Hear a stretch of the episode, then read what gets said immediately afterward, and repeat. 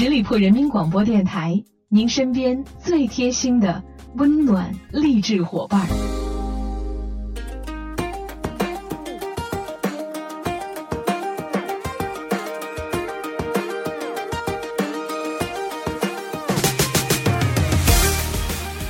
嗨，亲爱的耳朵们，欢迎你们继续停留在十里铺人民广播电台的精彩节目。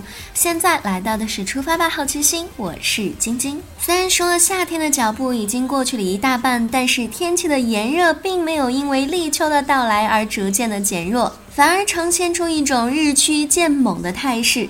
在如此高气温的压迫之下，很多朋友都会说命是空调给的，真的是恨不得天天都躲在空调房里。但是呢，这也导致了夏天本该是一个出汗的季节，你却在这个季节出不了汗，甚至呢，还有一些朋友出门的时候要涂上止汗露等等的一些产品，以防止汗水把我们的衣服弄湿。但其实呢，这样的一些做法已经完全违背了人体的生理规。律，花尽心思让自己不出汗的养生法呢，也是错误的。我们说夏天出汗少，感冒、关节炎、失眠就会找上你，高血压等等的慢性病的发病率也是是成倍的增长。夏天多出汗才是最健康的方式。所以在今天节目一开始，我就要跟大家一起来了解一下出汗的十个惊人的大好处。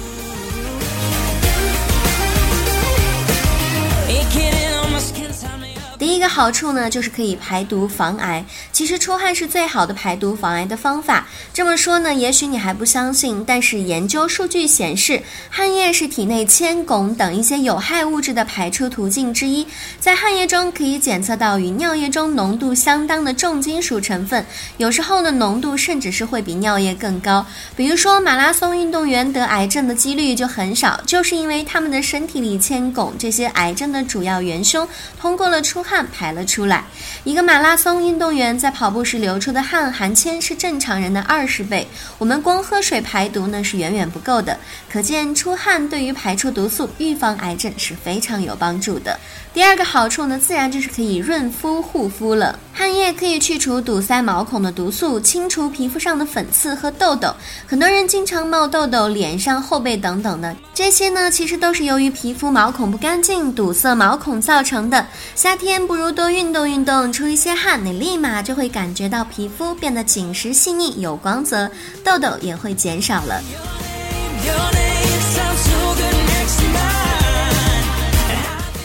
第三个呢，就是可以减肥，防止慢性病。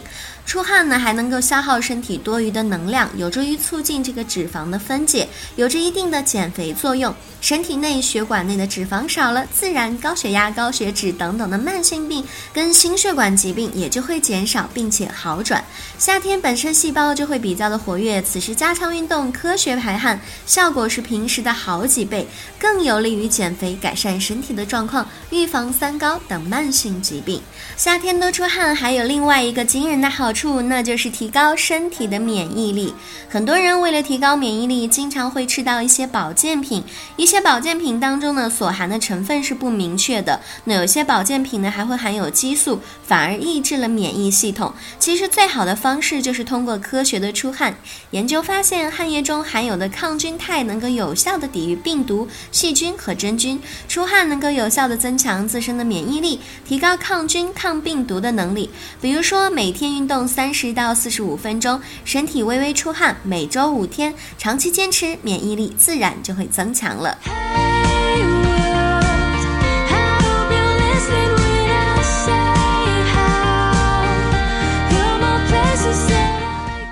夏天里呢，很多朋友往往都会变得没有食欲、不消化。这时呢，促进消化最好的手段，自然就是通过运动出汗。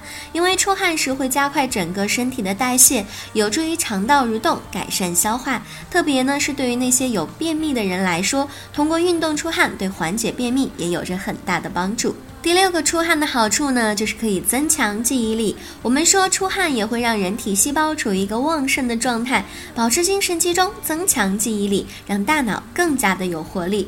另外，也有研究证实，运动流汗对大脑会产生积极正面的效果，能够让人的记忆力、专注力能够得到大幅度的提高。第七个好处呢，就是可以稳定血压。运动出汗呢，有助于扩张毛细血管，加速血液循环，增加血管壁的弹性，从而。达到降低血压的目的。同时，运动出汗加快了血液的循环，有助于消化系统和神经系统的调节。所以，预防高血压，除了饮食控制，出汗就是最佳的疗养方式了。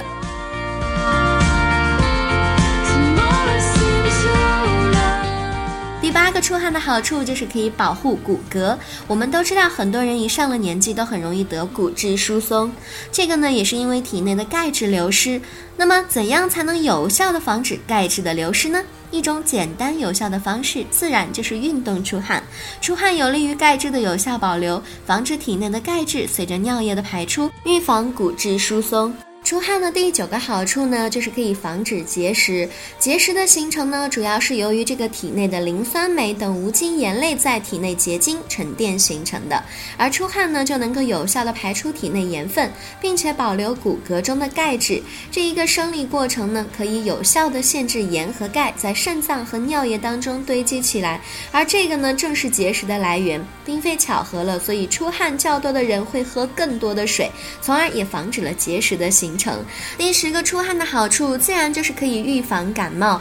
出汗呢，实际上是有助于抵抗结核病菌和其他危险的病原体。汗液中含有的抗菌肽能够有效的抵御病毒、细菌和真菌，它能够进入细菌的细胞膜，对它们进行分解。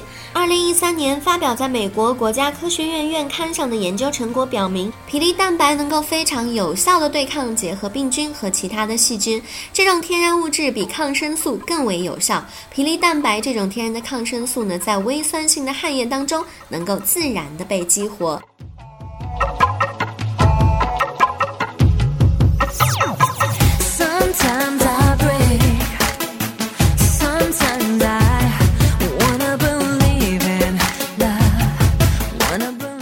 刚才跟大家一起了解了一下出汗的好处，那么接下来我们看一下如何才能够正确的出汗。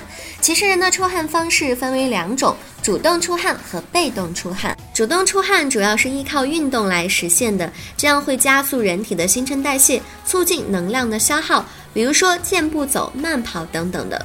被动出汗呢，是通过热环境促进人体出汗，这种出汗的方式消耗量更小，适合身体不适宜运动的人，比如说泡脚、汗蒸、桑拿等等的。夏天出汗呢，是上天赋予我们天然的保健方式，该出汗的时候不出汗，医药费可要花上千千万了。所以夏天适当的走出空调房，让自己出出汗吧。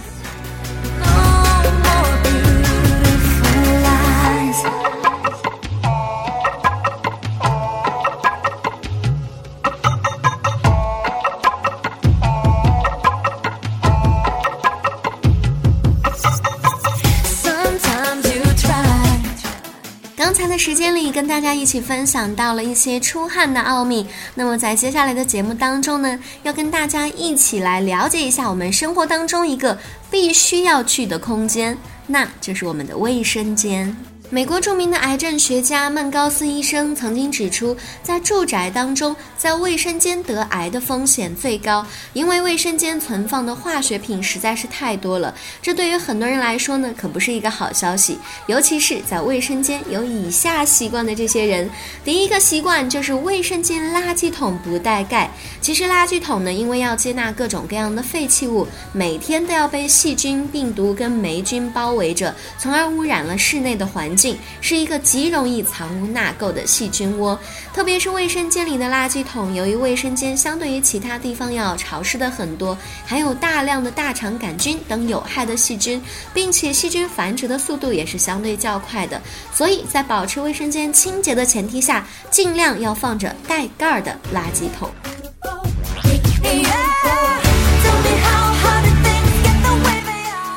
二个不好的习惯呢，就是卫生间的门经常开着。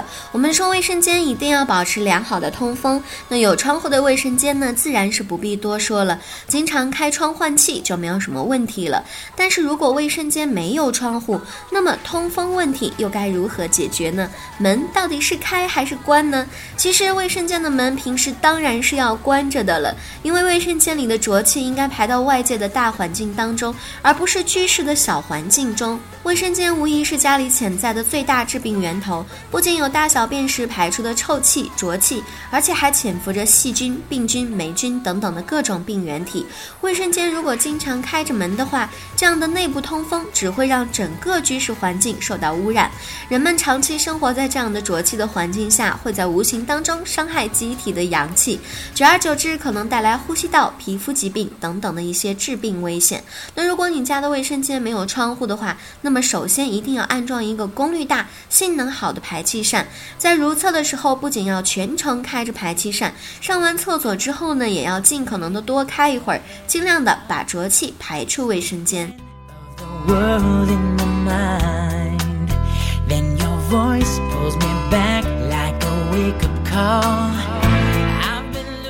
三个不好的习惯就是把卫生间放除味剂。有的家庭呢非常喜欢在卫生间放置各种香型的除味剂，这样虽然掩盖了异味，但是这些香味都是由化学合成物，长期吸收呢很可能诱发肺癌等等的。因此，卫生间尽量不要放置除味剂。如果想去除异味的话，可以经常开窗或者是打开排气扇。第四个不好的习惯呢，就是在卫生间堆放消毒水、洗衣液等等的消毒水、洗衣液。等清洁用品呢，有些朋友是非常喜欢放在卫生间的，但是卫生间往往比较狭窄，空气不流通。而当这些清洁用品蒸发后呢，卫生间就会聚居大量的有害气体，尤其是在洗澡的过程当中，它的毒性就更加的强了。特别是有着消毒水含着二氯苯，长期的吸入呢，可以刺激呼吸道，诱发细胞变异，而导致白血病、肺癌等等的疾病。所以这些清洁用品尽量不要堆积在卫生间里。最好放在通风好的地方。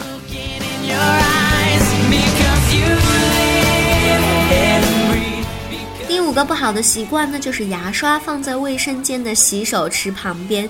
洗手池呢，一般都在抽水马桶的旁边。亚利桑那大学的土壤水和环境科学系的查尔斯·格尔巴博士研究发现。放水冲马桶会让病菌、病毒污染的水花溅起来，在卫生间的空气当中漂浮至少两个小时后才落在物体的表面，当然包括牙刷的表面。所以记得要把牙刷放在远离马桶的空气流通干燥处，或者是放在卫生间带门的橱柜里。第六个不好的习惯呢是卫生间的浴帘总是拉上。其实霉菌最喜欢生活在阴暗潮湿的地方，而被浴帘遮住的洗浴房正是它们最喜欢的地方。所以。洗洗澡后最好拉开浴帘，打开排气扇，让它可以通风换气，保持干燥。看完了这么多，才发现原来平常在卫生间放置那些东西的方法都是不正确的。所以从今天起，让我们开始改善吧，保持良好的生活习惯，健康就会伴随在我们左右。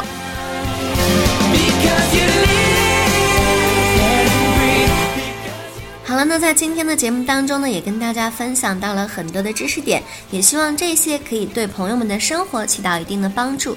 以上就是今天节目的全部内容了。在节目最后呢，依然要再次感谢朋友们的聆听。那同时呢，也欢迎大家继续关注我们十里铺人民广播电台的微信公众号，每天都会有精彩的内容发送给大家。同时，也欢迎加入我们 QQ 听友群的大家族，群号是幺六零零五零三十三幺六零零五零三十三。如果你对我的节目，有什么好的意见建议，也欢迎在节目下方留言。我看到的话呢，也会及时的回复给大家。好了，祝大家周末愉快，我们下周五再会吧，拜拜。